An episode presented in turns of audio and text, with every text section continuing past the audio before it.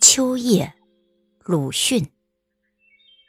在我的后园，可以看见墙外有两株树，一株是枣树，还有一株也是枣树。这上面的叶的天空，奇怪而高。我生平没有见过这样的奇怪而高的天空，它仿佛要离开人间而去，使人们仰面不再看见。然而现在却非常之蓝，闪闪的夹着几十个星星的眼，冷眼。他的口角上现出微笑，似乎自以为大有深意。而将繁霜洒在我的园里的野花草上，我还不知道那些花草真叫什么名字，人们叫它们什么名字？我记得有一种开过极细小的粉红花，现在还在开着，但是更极细小了。它在冷的夜气中瑟缩的做梦。梦见春的到来，梦见秋的到来，梦见瘦的诗人将眼泪擦在他最末的花瓣上，告诉他：秋虽然来，冬虽然来，而此后接着还是春。蝴蝶乱飞，蜜蜂都唱起春词来了。他于是一笑，虽然颜色。冻得红惨惨的，仍然瑟缩着。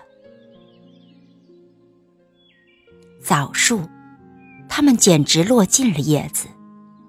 先前还有一两个孩子来打他们别人打剩的枣子，现在是一个也不剩了，连叶子也落尽了。他知道，小粉红花的梦，秋后要有春。他也知道落叶的梦。春后面还是秋，他简直落尽叶子，单剩杆子了。然而脱了当初满树是果实和叶子时候的弧形，欠身的倒很舒服。但是有几只还低压着，固定它从打枣的干烧所得的皮伤。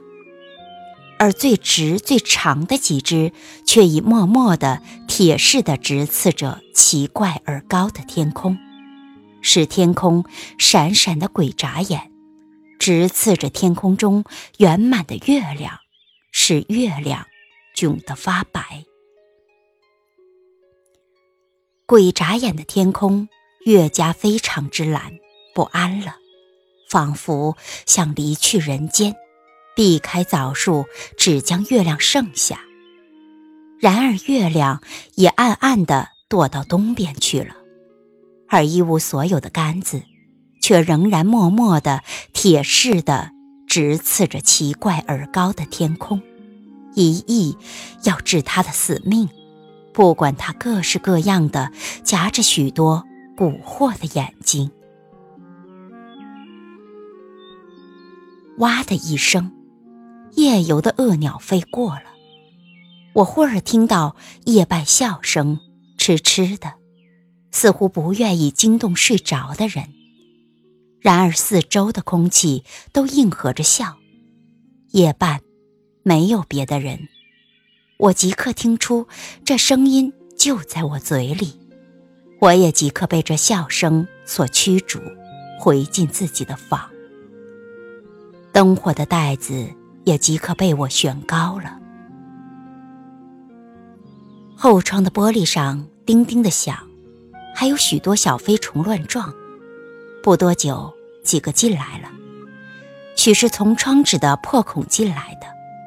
他们一进来，又在玻璃的灯罩上撞得叮叮的响。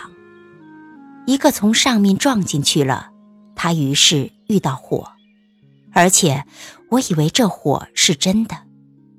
两三个却休息在灯的纸罩上喘气，那罩是昨晚新换的罩，雪白的纸，折出波浪纹的蝶痕，一角还画出一只猩红色的栀子。猩红的栀子开花时，枣树又要做小粉红花的梦，青葱的弯成弧形了。我又听到夜半的笑声，我赶紧砍断我的心绪，看那老在白纸罩上的小青虫，头大尾小，向日葵似的，只有半粒小麦那么大，变身的颜色苍翠的可爱可怜。我打了一个哈欠。点起一支纸烟，喷出烟来，对着灯，默默地敬奠这些苍翠精致的英雄们。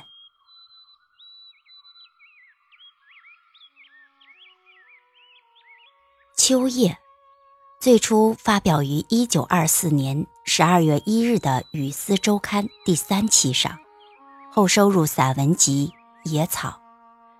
这是一篇托物言志的深刻而优美的散文诗。作者采用象征手法，赋予秋叶后园中不同景物以人的性格，代表不同类型的社会人物。奇怪而高的天空，象征着压迫和摧残进步力量的恶势力。在冷的夜气中，瑟缩坐着春的到来的梦的小红花，象征着善良的弱者。耸立在后园的两株枣树，象征着与黑恶势力抗争的进步力量。